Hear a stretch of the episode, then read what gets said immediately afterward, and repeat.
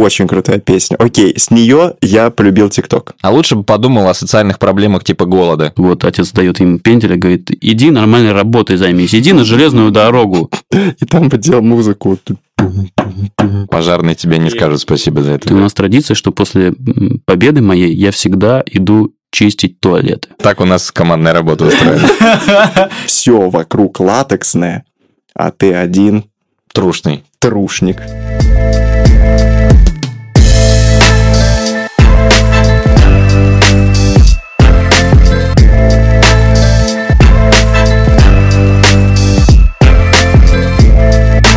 Поехали. Так, для начала надо представиться, рассказать, кто мы такие, что мы такие, зачем мы здесь собрались. Всем привет. Привет. Привет, привет. Нас здесь трое. Трое мужчин. Мы называем себя команда Опыт Плюс, команда проекта Опыт Плюс. И сегодня в студии, Илья Островский. да, Тимур Сикамов и Николай Чернышов. Так, ну чё? Ну, давайте начнем. Давайте сразу к делу. Да? Э, Первая новость, которую я вкинул в наш чатик, э, была про то, что молодой э, парень из Казахстана, ему, по-моему, 20 с небольшим, я не знаю, ну, он плюс-минус, там, ровесник, там, 23 ему, что-то такое, получил на прошлой неделе Грэмми за ремикс на песню Roses, как самый прослушиваемый ремикс года. Вот. А примечательна эта история не просто, что он молодой и он из Казахстана, а в том, что этот парень до последнего момента работал на железнодорожной станции вот, за какие-то ну, просто смешные деньги, типа, Мгм. типа МРОТ. М-Р-О-Т. И он написал э, этот ремикс за два часа, просто когда пришел после работы, услышал э, трек оригинальный, Сделал ремикс сделал, за два часа. сделал ремикс за два часа, э, выложил его в ВК, и он завирусился. Короче, его трек услышал э, исполнитель трека, Мгм. репостнул к себе, и все, и понеслась. Чувак за год А, да, подожди, из а- железнодорожника стал обладателем Грэмми. Так, а он вообще музыкант? Нет. Он, Он- железнодорожник. Он, он же- работает на железной станции, причем не в Алмате, не в Астане, там, не в, ой, прошу прощения, в Нур-Султане, Мгм. а типа просто в каком-то, ну, типа селе. Вот. То есть он приходит домой после своей работы, тяжелый, тяжелейший, открывает Fruity Loops или что там, где делают ну, музыку, типа, типа того, да, да. и за два часа накидывает трек, Да, и он взлетает. Да, да, и понятное дело, как, как обычно, и у него брали интервью, типа, как ты это сделал, он говорит, да я пришел после работы, включил, услышал ну, вот этот оригинальный трек, ну, подумал, что-то поковырялся в, в проге, вот за два часа сделал, ну, и выложил, ну, просто так. В принципе, вот что бывает, когда вместо кнопочки Инстаграма ты нажмешь на полезное приложение для создания, а не потребления контента. Да, да, ну, просто чувак получил самую престижную музыкальную премию в мире. Вообще, я недавно думал о том, что ты делаешь... Я не понимаю, так это работает или нет. Ты делаешь один раз какой-то классный трек. Вообще, как я думаю, как вообще вот так вот взлетают музыканты? Ты приходишь после работы, после завода, или там, неважно, не знаю, там, менеджером в офисе поработал, приходишь, открываешь Fruity Loops или там Ableton, садишься, делаешь музыку, вливаешь это в SoundCloud, и через трек 2, 3, 5, 100 ты взлетаешь, и потом можешь не работать больше. Мне нравится, мне нравится, что у тебя хорошая выборка э, через 1, 3, 5, 100. То есть 100 это может быть через 10 лет, и 1 это может быть через, типа, Через 5 минут. 5 минут, да. Ну, не, ну так же и бывает. Кому-то может взлететь и повести Причем первый он, раз. он- он еще взлетел, по-моему, до тик- ТикТока. Ну, то есть он взлетел за счет э, трека конкретно, Мгм, а не за счет мгм. там 15 секунд. Что тоже примечательно. Слушай, ты недавно рассказывал вот эту историю, как раз то, что можно записать один раз трек, и он станет Мгм. таким, который на века. Это э, я, э, классный факт про певицу Марай Керри, которая тысячу лет назад записала трек э, All I Want for Christmas is You, и она ежегодно получает 4 миллиона долларов минимум роялти за этот трек. То есть она может ну, ничего вообще в своей жизни больше не делать. И дети ее тоже. Мгм. 4 миллиона просто за то, что она там 20 лет назад записала трек. Вы пробовали когда-нибудь делать музыку вообще, нет? Да. Г- Гараж-бенд считается? И вы, вы никогда ее не услышите. У меня есть три трека ВКонтакте. А прикинь, а прикинь, я залью сейчас SoundCloud и стану обладателем Грэмми. А, А потом на тебя будут делать ремиксы. Да, да, да.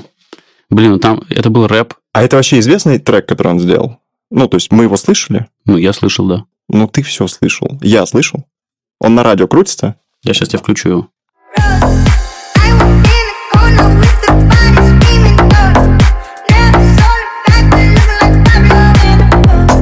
Очень крутая песня. Окей, с нее я полюбил ТикТок. Когда вот она пришла в ТикТок, вот эта песня, я такой, вот эта платформа. Только благодаря этой песне. Блин, не, не, я полюбил ТикТок за «Угадай, где я?» Я дома. Как я? Я в норме. У меня цель, и я о ней помню. Мне понравилось, короче, что казахские вайнеры, короче, используют этого иманбека по, по максимуму вообще Мгм. для создания своего контента. И сделали классный видос, ну, супер такой, знаешь, э, простецкий. Там э, сидит отец перед телевизором, заходит этот иманбек, типа как сын, и говорит, папа, послушай, я новый трек сделал, вот он включает свой трек, вот этот Розес, вот отец дает ему пенделя, говорит, иди нормальной работой займись, иди на железную дорогу, Иди займись делом нормальным. Вот, он расстроенный уходит, вот, а потом, э, типа, видос включается, как он Грэмми получает. Вот, блин, он так радовался Грэмми, ну, так смешно, там показывали прямой эфир, типа, and the Grammy goes to Ivan Beck. Thanks my mom, thanks my dad, thanks my team, thanks my label Effective Records, thanks my manager Kirill, uh, thanks Grammy. Ну-ка давай. Here you go, Grammy goes to! Клево, клево. Прикольно, прикольно. Иманбек, если ты нас слышишь или друзья твои нас слушают, пожалуйста, приходи к нам. Мы с тобой с удовольствием поболтаем. Ты очень крутой, ты большой молодец, ты вообще интересный очень кейс. э, Человек, который работает и на заводе, и музыкой занимается. Ну, на, на заводе ты больше не работаешь. Не на заводе, а на железной дороге. Блин, а было бы круто, если бы он продолжал железнодорожником работать. И там бы делал музыку. Блин, ну вот шутки шутками, а я, я знаю такой кейс человека, который добился э, максимум в своем деле и все равно продолжает работать, ну вот условно, как ты говоришь, на заводе. Это кейс из UFC. Сегодня ночью, правда, этот человек лишился чемпионского пояса, но, тем не менее, он несколько лет был чемпионом в супертяжелом весе, то есть зарабатывал сотни э, тысяч долларов, то есть он долларовый миллионер, очень уверен. Как зовут? Его зовут Стипи Миочич, и в обычной жизни он пожарник в штате Огайо. И он в своем интервью недавно сказал, что за последний год у него было 800 выездов Мгм. за год. Мгм. Помимо Он того- явно и- сидит на месте. И помимо- это не на UFC. И не- это не на UFC. Это помимо того, что чувак должен тренироваться просто как проклятый каждый день, потому что ну, он суперпрофессионал, чемпион. Вот, и он пожарник. Прикиньте. Прикольно. Пожарный тебе не И, скажет и- спасибо за и- это. и, короче, э, самое его известное фото, которое он сделал полгода назад, он защитил свой титул, вот, а, и, типа, он говорит, ну, я там большую часть жизни в этой пожарной станции работаю, в одной, вот, э, и он говорит, у нас традиция, ну, меня парни, которые, с которыми я работаю, должны как-то приземлять, ну, чтобы я не зазвездился, там все дела, вот, и у нас традиция, что после победы моей я всегда иду чистить туалеты. Он говорит, мы это делаем по очереди. После победы какой? Его. UFC-шный. UFC-шный, Ага, конечно, ага. да. Вот. И последняя вот фотка, которую он выложил в Инстаграм после последней своей победы, как он с поясом чемпиона вот, идет такой, типа, в туалете с ёршиком, там, с каким-то перед туалетом, драет туалет. Что значит разрыв шаблона? Конкретно, Не покупает себе золотой толчок, а идет Ну, и чистит то- ну, обычную керамику. Ну, то есть, чувак чемпион э, в супер тяжелом весе в самой крутой организации бойцовской мира, долларовый миллионер, Мгм. у него контракты рекламные там на сотни тысяч долларов, все очень круто, работает пожарным. Очень круто. Ну, то есть он спасает людей. Блин, это очень достойно.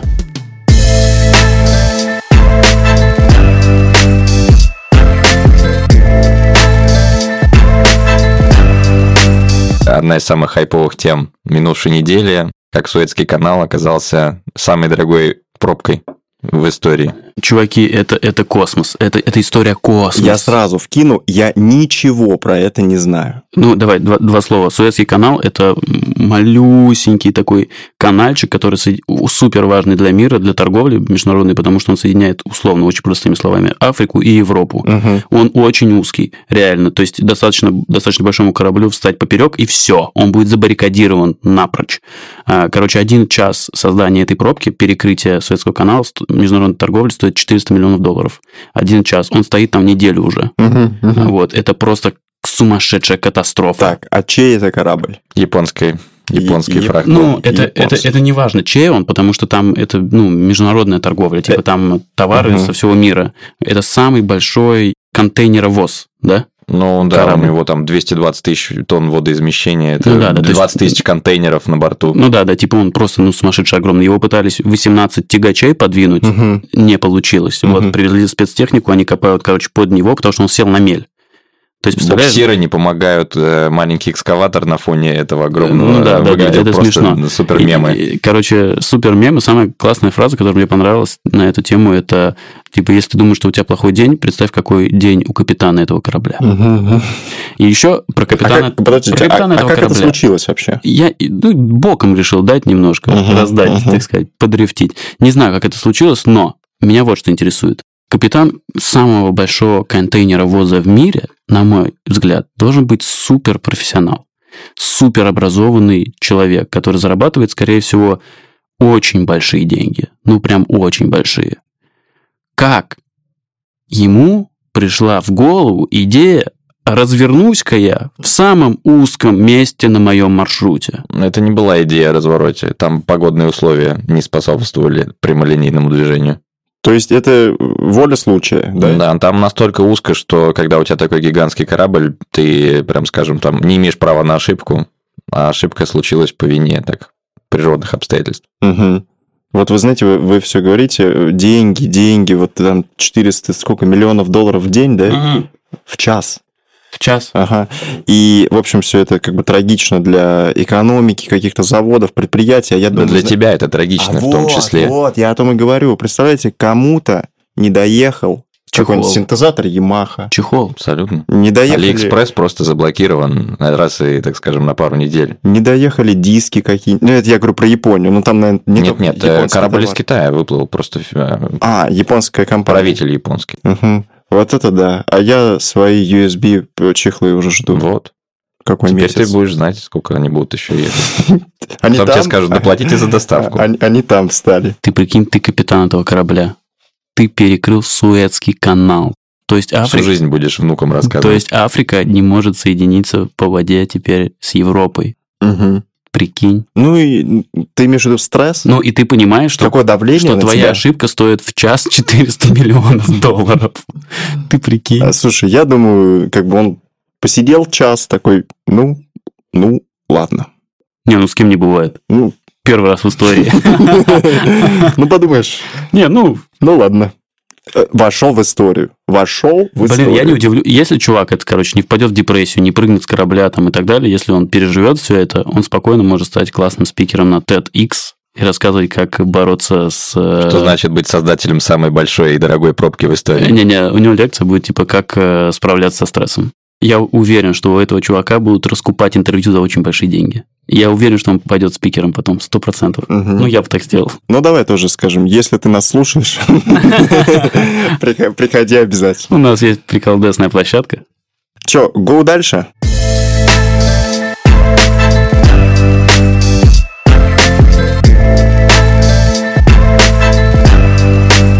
Предлагаю нам остановиться на еще одной хайповой теме, которая стоит много денег. Это предметы искусства, которые продаются за токены в криптовалютах. Это просто разрыв шаблона очередной. То, что у нас раньше могло стоить ноль и воздух, теперь можно продать за десятки миллионов долларов и быть успешнее многих общепризнанных мировых деятелей искусства. Это про NFT. Так вот и эта есть. штука, да? Штука не новая, с 2017 года уже известно, как в разных онлайн-играх можно было обмениваться, так скажем, предметами ценными в рамках игры.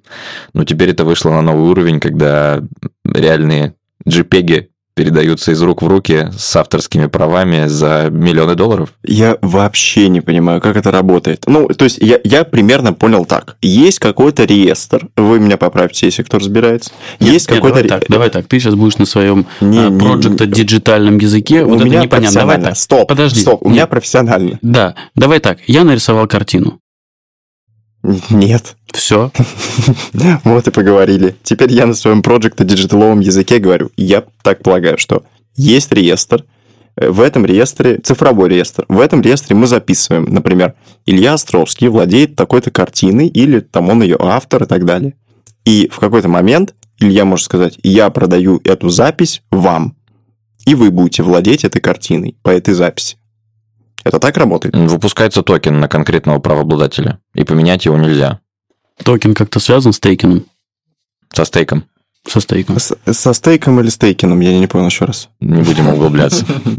Так, хорошо. Значит, э, есть э, какая-то цифровая запись, которая подтверждает, что я владелец какой-то штуки. JPEG, например. Так, хорошо. Кто гарантирует, что эта цифровая запись вообще валидна? Ну, как бы мы все в нее верим, поэтому мы все в нее верим, поэтому она существует. Нет, ее просто Ты про. Бога слышал что-нибудь?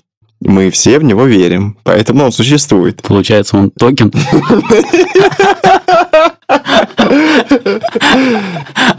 Все, нас закроют сразу. Вообще. Боже мой. Это Коля сказал. Вот так у нас командная работа устроена. Я верю. Так, хорошо. Значит, еще раз. Еще разок. Я нарисовал картину. Я хочу ее продать. Могу я продать ее за NFT токены? Как это работает? Кто-то может пояснить? Ну, у тебя есть файл, оригинал. Он просто кодируется таким образом, что ты его ни с чем не спутаешь.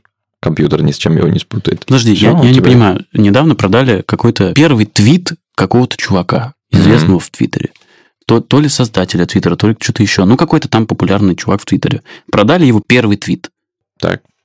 Но у него есть цифровой след в интернете. Он же все равно где-то Нахрена? хранится. Во-первых, нахрена? Во-вторых, ну, типа, кому нужен чей-то твит? Но кому нужны чьи-то, я не и знаю, и как- поношенные не, вещи? ну, а как можно продать твит, я не понимаю. Это же в моем, ну, типа, условно, в моем аккаунте. Я написал, всем привет, я проснулся. Мгм. Как я могу его продать? Это продавать аккаунт? Слушай, ну продавать твиты Трампа, мне кажется, было бы очень даже камильфо, А вот учитывая, какое они значение нет. имеет. Да нет, я э, юрист. Как это делать с юридической точки зрения, я не понимаю. Это значит, я аккаунт должен продать? Я не могу вырезать этот твит. Как ты не Или это можешь? скриншот продаю? Нет, просто есть адрес определенный у данного сообщения. И что, и ты, и, ты, и ты выкупишь просто этот адрес? Ну, конечно. А, А, но там будет подписано, что автор все равно там, такой-то, такой-то, да? Это вообще какая-то непонятная штука. Ты хочешь его в рамку повесить на А, стену? Значит, э, так, мое заявление – это очередной пузырь, не надо в это верить, не надо туда деньги свои нести. Значит так, не, не смей трогать Багдад. Денежки свои храним. Рубль, доллар, евро. В баночках под кроватью. Нет, нет, это старомодно, это консервативно. Рубль, доллар, евро, все вводим в банк и там держим. Все. Не надо, NFT токены не, для нас. Вот это цифровое искусство, что придумали, это, это... это Need for Speed? Нет. Нет, for Speed, это НФС. А, понял. Короче, странная штука с этим NFT, и, и я не понимаю, самое главное, я могу зайти туда и продать что-то свое. Ты можешь сгенерировать NFT, конечно. Хорошо. В рамках эфириума. А, вот, знаете, я что видел? Я видел, как гифку Нянкэт продали за кучу денег. И, и, и это что, это был автор? Это был автор этой гифки? Непонятно, непонятно. Нам нужен кто-то, кто разбирается в искусстве. На самом деле, я считаю, что это прекрасная возможность какие-то абсолютно незначимые цифровые элементы сообщения в Твиттере, по сути, как ты его раньше мог монетизировать. Но оно у тебя просто есть на твоем аккаунте, ты мог действительно продать логин, пароль от аккаунта. Вместо этого теперь у тебя есть возможность нарисовать в Paint какую-нибудь фигню, и она будет реально стоить не просто как файл JPEG, который можно скопировать миллион раз, а какая-то уникальная вещица, а, и ты будешь первичным правообладателем, которого есть уникальная штука, нельзя подделать, адрес уникален, и ты ее передаешь вместе с авторскими правами, если продаешь. Бомба. Илюх, скажи что-нибудь. Привет. Ну, что-нибудь сексуальное, по- подлиннее. Привет, малыш. Так, продаем вот это вот за 10 тысяч долларов через Да. NFT токен. Вырежьте, пожалуйста. Э, Ладно, давайте, раз мы начали финансы обсуждать, обсудим э, историю, которую я тоже ничего не понимаю, как э, какие-то чуваки, э, микроинвесторы в Америке обрушили э, фондовый рынок. А ты про Reddit? Да. Я примерно понимаю, как это работает. Давай, только не на своем диджитальном Не-не-не, языке. на, на- на- на тупом. Давай, во, А, я пойму. Я примерно понимаю, повторюсь, но не факт. Значит, э, есть такой, такой термин в финансовом фондовом рынке, как свеча. Это когда у тебя вроде есть график, как там растут, падают цены э, твоей компании, акций, и в один прекрасный момент оно взлетает, что называется, еще the Буря в стакане это называется. Или the moon, да, в общем, акции твоей компании на утро стоят просто каких-то космических денег, и на графике это выглядит как такая длиннющая свечка вверх. Э, идея в том, что компании, у которых достаточно большая капитализация, ну, средний и малый бизнес, тем не менее, но с какой-то хорошей капитализацией, нельзя просто так в одного взять и как бы такой интерес э, сфабриковать, чтобы цены на эту компанию стали стоить много дорого. Поэтому можно... Ты договариваешься, что вы одновременно скупаете все, что можно в этом стакане, Да. и он Ну, не нет, растает. надо сказать, что у вас есть большое сообщество, вас много, реально много, не, не 10, не 20, не 30, Мгм. типа у вас сотни микроинвесторов таких, так называемых, да?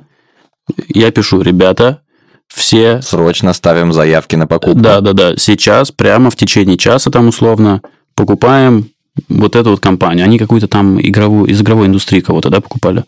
Ну, то это не так важно даже. Нет, ну, GameStop какой-то. Да, да, да, что-то такое. Мгм. Потому что у них, типа, супер упали акции, да, что-то такое было. И они, типа... Они, в принципе, были на дне в боковике. Да, да, да. И они там, типа, несколько тысяч человек, да? Я правильно понимаю, как это происходило? Несколько тысяч человек в один Даже момент, больше. Типа, окей. начинают делать... Они э, ставят заявки на покупку ставят одновременно. На покупки, Да. да. и рынок реагирует на то, что ого, значит, рынок что-то Спрос знает. огромный. Спрос огромный, Да. и стоимость этой компании взлетает до небес. А там срабатывает разнообразный алготрейдинг, когда роботы видят всякие такие вот тренды, что все хотят купить, что стакан взлетел наверх, у них срабатывают автоматические реакции, и все, Да. полетели. Покупают все. И в чем, в чем дальше история? Когда, значит, все, мы увидели, что все начинает взлетать, в этот момент всякие фонды приходят и говорят своим большим инвесторам, тут есть, значит, у нас такое вот э, Есть идейка. инвест-идея, сейчас мы все Не, мы, заработаем. мы всю ночь собирали Не. интересный пакет. Да, да, да, да, да. Мы всю ночь собирали интересный пакет. Давайте сейчас заработаем на нашей супер инвест идее. Вот эта компания полетела куда-то в космос. Все эти большие дяди вкидывают большие деньги, а в этот момент э, все микроинвесторы с Reddit такие, ну, По всё. команде. Да. Потому что есть лидер-предводитель в виде этого Reddit, в этой веточки на форуме, которая командует парадом не потому, что так решили большие дяди в крупных инвестфондах по инсайдерским сделкам Мгм. поработать, а потому что инсайдерская сделка перешла в руки масс. И вот это уже уникальный случай на рынке. И, соответственно, они все это продают по щелчку пальцев. э, вс- Все эти большие дяди, грубо говоря, скупают. И они в итоге впервые, чуть, ну, опять же, практически впервые в истории оказываются теперь они хомяками, что называется. Мгм.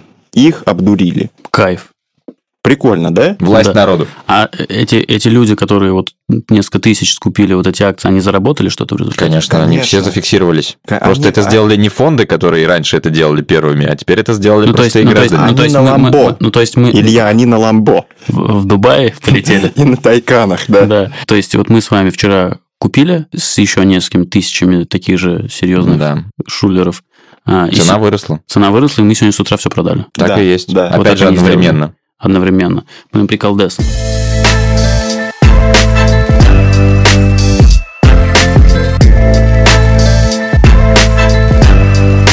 Сразу предлагаю немножко перепрыгнуть э, на историю со Снайдер Катом. Мгм. Со Снайдер Катом. Это же вообще великая штука, мне кажется. Не сам фильм, а сам прецедент. Я опять Он- в танке, наверное. он первый- Четыре года был Он срок. первый, он первый в истории такой, и это безумно круто. Расскажите. Разрешили сделать режиссерскую версию. Короче, 4 года назад выходит фильм полнометражный, э, который называется «Лига справедливости». Его начинал снимать э, Зак Снайдер, режиссер. Мгм. Есть несколько теорий, э, почему он в результате при- ушел с проекта, но одна из заключается в том, что у него погибла приемная дочь, он впадает в депрессию и не может продолжить работу над картиной, и нанимают второго режиссера. Второй режиссер доснимает фильм, фильм провалился полностью в прокате, Мгм. Мгм. и народ начинает прям сразу после проката собирать, э, подписывать петицию о том, что мы ждем Снайдер Кат.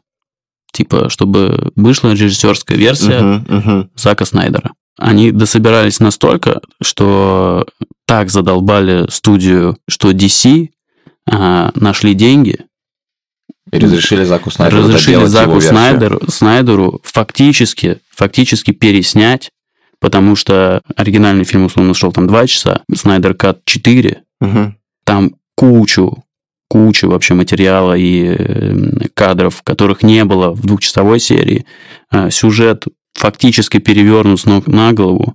То есть, ну, просто другой фильм, куча новых персонажей, Мгм. ну, короче, просто другое кино, снято в забавном формате. Я не знаю, ты, ты смотрел, да? Да, я посмотрел уже Она снята как, как это, 16, ну, типа, 16 на, на На 9, телевизоре как- было 9 примерно на так же, на 16 самом деле. Нет, это не 9 на Stories? 16 было. Это, по-моему, вообще 4 к 5, если не ошибаюсь. Ну, короче, это такой, знаешь, типа квадрат. То есть Ага, мы смотрели да. на огромном ТВ, вот это было типа две трети от экрана. Окей. Вот, то есть, ну, тоже забавно, интересно. И выходила премьера, причем сразу на стриминговых сервисах. То есть ее не пускали в кинопрокат, как Мгм. какой-нибудь Да, да, да, что, что, тоже, что тоже забавно. Но это история после карантинная. Да, Вот, это скорее следствие. Да, да, да. Это, это не столь интересно в данном случае. Короче, это прецедент в том плане, что народ, люди продавили огромную киностудию, заставили выделить миллионы долларов, сотни миллионов долларов на то, чтобы им дали то, что они хотят. Такого раньше в истории не было. Я это отмечу еще, первый что раз. поддерживали 4 года этот ажиотаж. Да, 4 Еще года. Четыре года Да. они пушили эту студию. То То есть, есть по- премьера сколько? оригинала была вот 4 года назад. Да, да, да. То есть они столько пушили, а, и, ну, там получается 4 часа фильм, то есть час на год уходил. Вот. Короче, это супер круто. Это супер круто. Ну, и то, что была поддержка такая этого режиссера, то, что он в результате выдал свое детище, блин, это, это, это очень круто. Я, знаете, что хочу сказать вообще про кинопродакшены? И, ну, все, конечно, сейчас уже заметили, что все они стремятся создать свою, как называется, киновселенную, Да, конечно. франшизу и поехали. И там «Властелин колец» 10, «Форсаж» 26. Вот это бесконечные вообще вещи. «Гарри Поттеры» и так далее, так далее, так далее. И случилось-то это только сейчас. Раньше этого не было. Комиксы тоже. были такие Нет, же. Я, я к чему хочу сказать. Раньше, насколько много экспериментов делали киностудии, и было очень много разнообразного кино. Именно кино. Плюс от этого, что мы получали совершенно все разные эксперименты, такой боевик, такой, тут триллер, драма, все жанры вообще по-разному разыгрывались. Обратная сторона медали этого то, что ну, киностудии обанкрачивались. Да. Обанкро- Ты же как Обанкрочивались, как правильно? Банкротились. Киностудии Банкротились, да. Ты же когда как бизнес мыслишь, ты хочешь сделать какой-то прогноз э, того, во что ты проинвестируешь свое время и ресурсы, и если франшиза заходит, значит, она и будет твоей дойной коровой. И вот я к чему подвожу. Искусство, творчество, должно ли вообще вот так вот э, под бизнес-модель какую-то подбиваться? Или ты должен быть такой свободный художник, который создает и творит? Блин, наверное, здесь нет истины, но Но NFT токен продали. Ну да, я думаю, здесь нет истины, потому что есть те художники, которые э, готовы голодать, но они считают себя супер трушными. Мы художники, мы голодаем, и это наше творчество, типа, и это искусство. Но есть другие художники, которые вообще не голодают, ездят на Гелендвагенах и чувствуют себя очень, очень уверенно и классно живут в целом. А ты и выбрал Гелендваген, я видел, твой на входе стоит. Да. Получается, ты плохой художник Получается, я плохой, но сытый художник. с Гелендвагеном. Гелендвагеном. Вообще, это ведь все равно творчество, так или иначе. Даже если это делается по шаблону, это так или иначе творческий процесс, который, в принципе, ты все то же самое делаешь. Создаешь картинку, создаешь звук, создаешь всю вот эту атмосферу, которая в сценарии прописана. И даже если это сделано в виде шаблонной франшизы, у тебя все равно остается то, что и было при создании оригинала. Мгм. Слушайте, боюсь э, соврать, но кажется, это был Сильвестр Сталлоне. Ну, вот честно, не уверен. Он очень хотел быть сценаристом, э, режиссером, а он вроде как актер, и, ну и куда ему рыпаться вообще. Поэтому он придумал такую себе э, систему. Он каждое утро вставал и по два часа писал сценарий. А вы можете себе представить, ты встаешь утром, такой, ну ты ничего не хочешь писать, у тебя нет мыслей никаких, никакого креатива не приходит, и он все равно сидел и через вот так вот зубы вот так сводил и писал сценарий. И в конечном итоге это привело его к тому, что он действительно развил в себе навык писания сценария. И э, о чем это говорит? Что вроде как, казалось бы, ты пытаешься систематизировать творчество, но в конечном итоге это может дать плоды. Это я говорю к тому, что вроде даже если творчество превращается в бизнес, и это просто становится, вот, опять же, вот эти киновселенные, кинофраншизы и так далее, хочется верить, что в какой-то момент они все-таки сделают какой-то интересный проект, отходящий от вот этой вот линии. А это, скажем так, их просто каждодневная тренировка.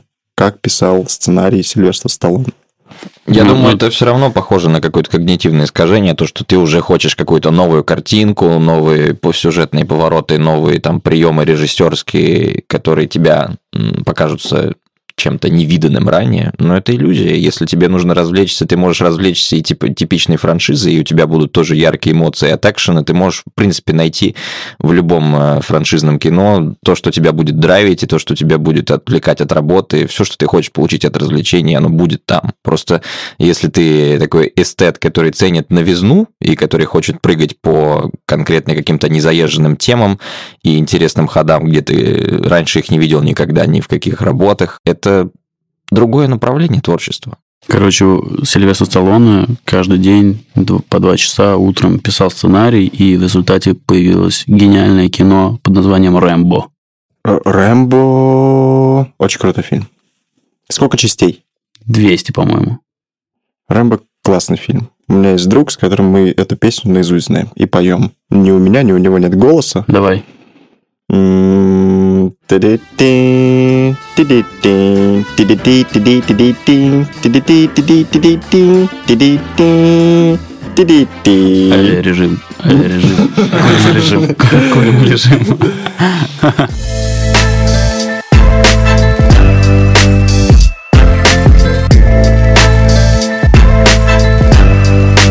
Увидел новость сегодня. Там картинка такая. Это американская школа. И везде, везде, везде солнечные батареи. И э, новость такая, что одна из школ США повысила зарплату учителей на 15 тысяч долларов за счет экономии энергии после установки солнечных батарей. Звучит вообще футуристично, но э, на самом-то деле э, я, знаете, что видел? Я видел у нас в Москве банкоматы с солнечными батареями. И вообще, Да, я такой тоже видел. вы вообще верите, что мы когда-то перейдем на солнечную энергию? Будем ее потреблять? Нет. Ты будешь В каком всегда- процентном ты будешь всегда в своем соотношении? Гелендвагене летать на бензине, да? Я летаю на своем Гелендвагене в Дубайск. О, новость в тему. А, Новая разработка топлива, которая позволяет текущим двигателям внутреннего сгорания не выделять и не оставлять углеродного следа. А стоит литр такого топлива, когда выйдут на нужный масштаб производства, будет порядка 10 долларов за литр. Мощность двигателя будет выше. 10 на том долларов же за самом. литр, это как много и мало? Ну, сейчас это 10, 1-2. 10 долларов за литр – это 750 рублей за Да. литр. Сейчас он стоит 50, и я в шоке. Мгм. К тому, что углеродный след – это то, от чего мы хотим избавиться. А как мы знаем, даже электрокары нельзя назвать полностью отсутствующими с углеродным следом транспортными средствами, потому что нужно произвести батарею, нужно ее утилизировать, нужно где-то электроэнергию достать. Все это в итоге приводит к э, карбоновому следу, о котором сейчас все так заботятся. Так что э, сама по себе производство такого Мгм. топлива и масштабы, в котором это реально позволит двигателю внутреннего сгорания без вот этих всех побочных эффектов быть настолько же экологичным, и все текущие автомобили, которые уже есть с двигателем внутреннего сгорания, будут все точно так же применены, и это будет настолько же экологично, насколько это могло быть с электрокаром. Кла- Классно, что борьба с экологией очень Борьба с дорогая. экологией. Ну, с экологичными проблемами очень дорогая. Очень дорогая. Кто будет заправлять за 10 долларов за бак, за, за литр в Москве? Мгм. А просто сделают, что если ты не хочешь бороться за экологию, у тебя будет литр обычного бензина стоить те же самые 10 долларов, потому что ты будешь весь такой неэкологичный. Ну, все пересядут на каршеринг Ребята, ребята, это же работает не так. Это работает просто пропагандой. Потому что ты приходишь сейчас как? Э, Как это работает? Ты приходишь в Макдональдс, ты что-то покупаешь, и на кассе тебя девушка спрашивает, а детям, инвалидам пожертвовать не собираетесь ли? И ты стоишь такой красный. Как, как, как отказать? На- налички нет. Они достанут аппарат уже скоро. Да, да. А, И, в общем, QR-код. они, они давят на тебя, вот так пропагандируется повестка, что ты должен такой быть Социально ответственным. Социально ответственным за всех, за то, что, значит, ты айсберги где-то топишь, там глобальное потепление приближаешь, что ты на своем гелике летаешь. В Дубайск.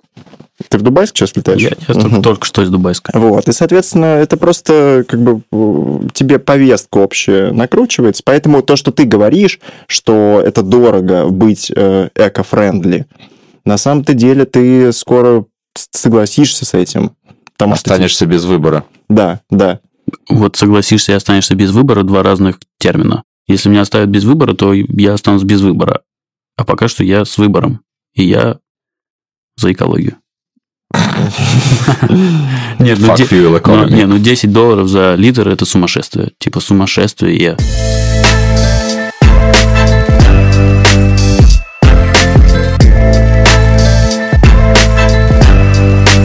Как-то раз я решил собирать раздельно мусор. А, Это была очень утопичная идея на самом-то деле.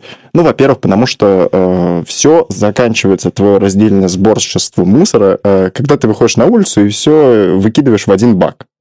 Это point номер раз. А point номер два около офиса я выхожу на улицу, и там, значит, такая урна, и она разделена. То есть вот сюда пластик, вот сюда там какой-то смешанные отходы и что-то еще. Я выкидываю, и тут мне ну, в районе 12 ночи посчастливилось видеть дворника, который открывает эту крышку, и там, ребята, один пакет. Сверху у тебя 4 отсека, а внутри один пакет. Ну, скорее всего, это исключительный случай какой-то, но все равно как бы так мало людей социально как-то вот эко-френдли, осознанных, Социально ответственно. социально ответственных, что как бы... Потому что в основном в России живут э, люди социально пониженные. э, Пониженной социальной с ответственностью. Так, а вы? А вы? Вы когда-нибудь вообще мы... Я, я сортирую мусор. А вы мыли, э, например, лестничную клетку свою? Да. Когда?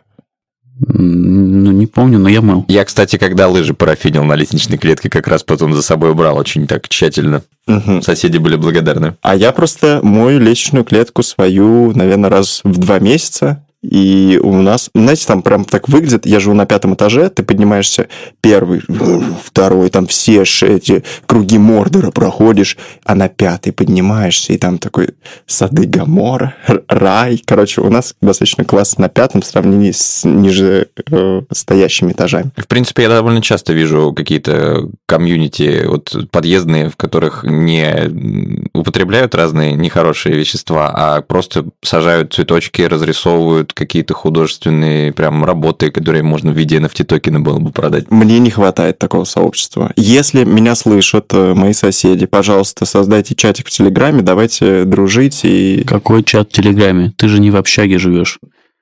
Там будет максимум WhatsApp. Максимум WhatsApp. А вообще... Это уже победа. А вообще Вибер. Вибер, да. Добавьте меня в ОК. Хорошо. А еще возвращаясь про вот это вот... э, Как она называется все время? Забываю. Социальная... Что? Осознанность? Пониженная социальная ответственность. Социальная ответственность, да? Пониженная. Да. У меня даже был такой предмет в университете, А- назывался концепция социальной А, ответственности. а где пони... Вот где норма? Скажите. А, например, идешь по улице, куришь, выкидываешь бычок. Это не, не нормально? Плохо, Я- что ты вообще помог э, какому-нибудь JTI э, произвести эту сигаретку, которая придет к тебе, и ты еще Купив купишь э, упаковочку с внешней вот этой вот оболочечкой, тоже полиэтиленовой. Это все уже не эко-френдли. То, что ты ее пошел купил, а потом еще и употребил, а потом сделал еще раз, и еще и еще, это уже тебя делает совсем не эко-френдли. Мгм. Я поэтому бросил курить. М? Кто еще? Я тоже. Слушайте, а я знаете, что не понимаю? Я не понимаю, в кофейню можно прийти э, со своим стаканом, и тебе дадут скидку, что ли, за это, за то, что ты не использовал их стакан.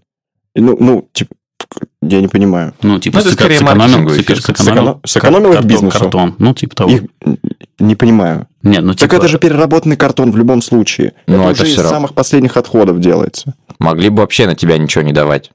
Вот тогда было бы 100% отсутствие экологии, вот А это вот- следа и вот углеродного. знаете, что я вам скажу? И вот тут вот выглядит, как будто это конфликт интересов. Как будто, когда я прихожу в такую кофейню и говорю, что я со своим стаканом, они говорят, да, отлично, ты молодец, мы на тебе не потратим деньги. Так наша экономика сойдется лучше, мы профитабельнее, и они за счет своей эко-френдлисти в плюсе, в лучшем плюсе, чем я, например. Ну ладно, давай, давай другой кейс разберем. Я прихожу со своим стаканом, но мало того, что я со своим стаканом, я еще говорю, я со своим кофе. И что вы мне скажете? Дайте мне один круассан, пожалуйста. Дайте мне один доллар за него. Да. А вообще, если все про эту экологию продолжить, глобально вот вы считаете себя причинятелями вреда нашей планете, которая нас носит? Ну, однозначно, конечно. Я нет, я совершенно нет. Вы Одно- думаете, что вообще вот антропология и этот фактор, она как-то значительно влияет на процессы, которые глобально на планете происходят? То, что потепление климата, вот изменения, вс- все изменения, которые есть, они действительно глобально человека? Мгм. Я Вы так слыш- считаете? Вообще нет. Я думаю, значит, так, у нас уже была песня «Жить в кайф», подставляем ее еще раз. «Жить в кайф» 100%. Природа природой, все она проживет, переживет, съест, выплюнет и новых э, человека, людей создаст. Мне кажется, чтобы иметь альтернативную точку зрения на вот это экологическое движение, можно прочесть как раз книжку, она называется «Боевая экология».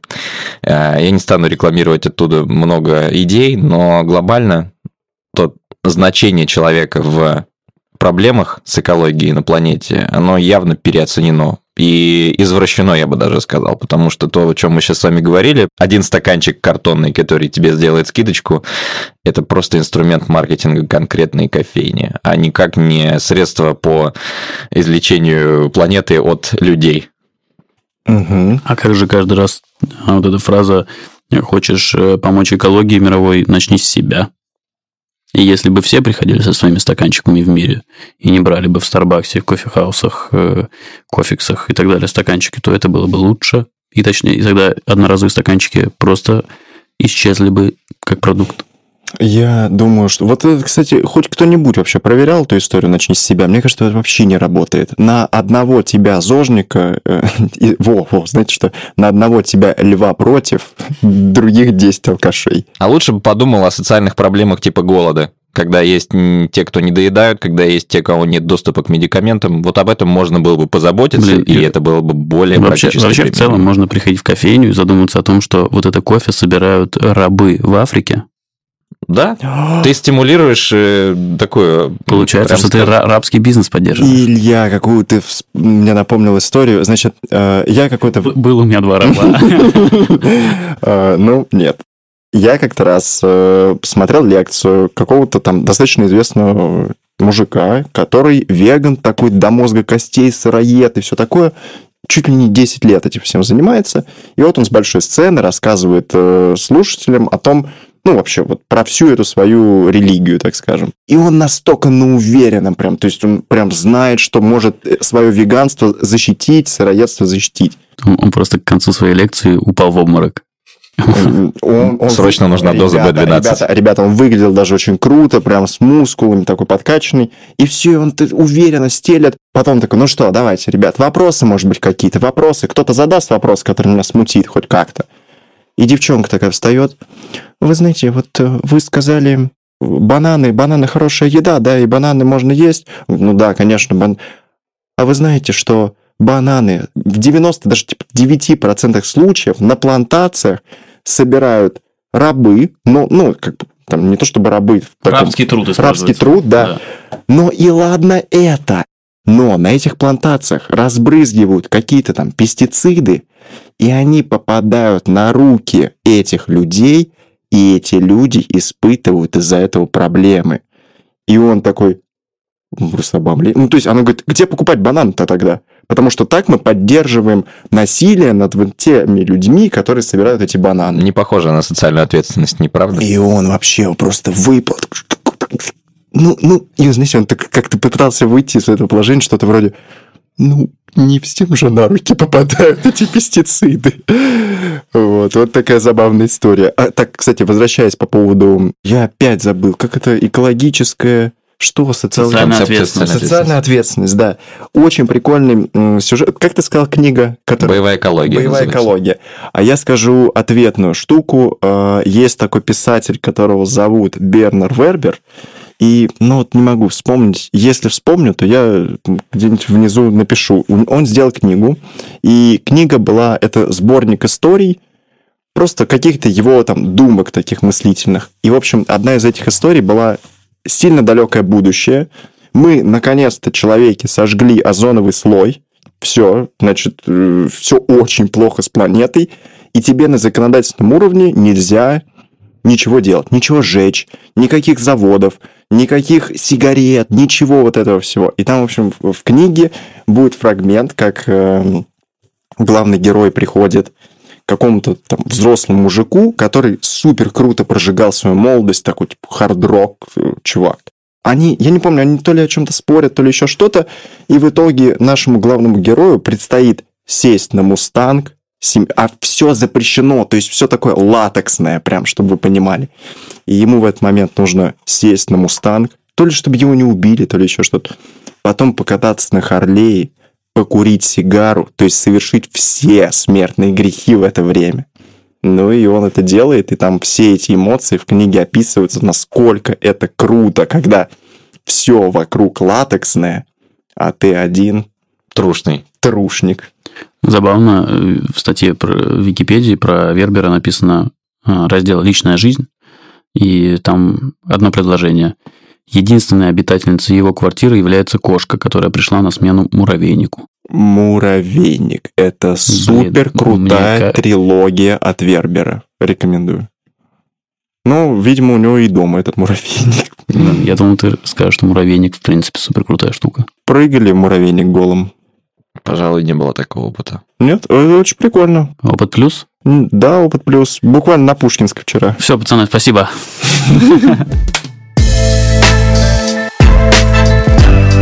С вами было трио Опыт Плюс. Всем спасибо. Классно поболтали. Да, спасибо, ребята.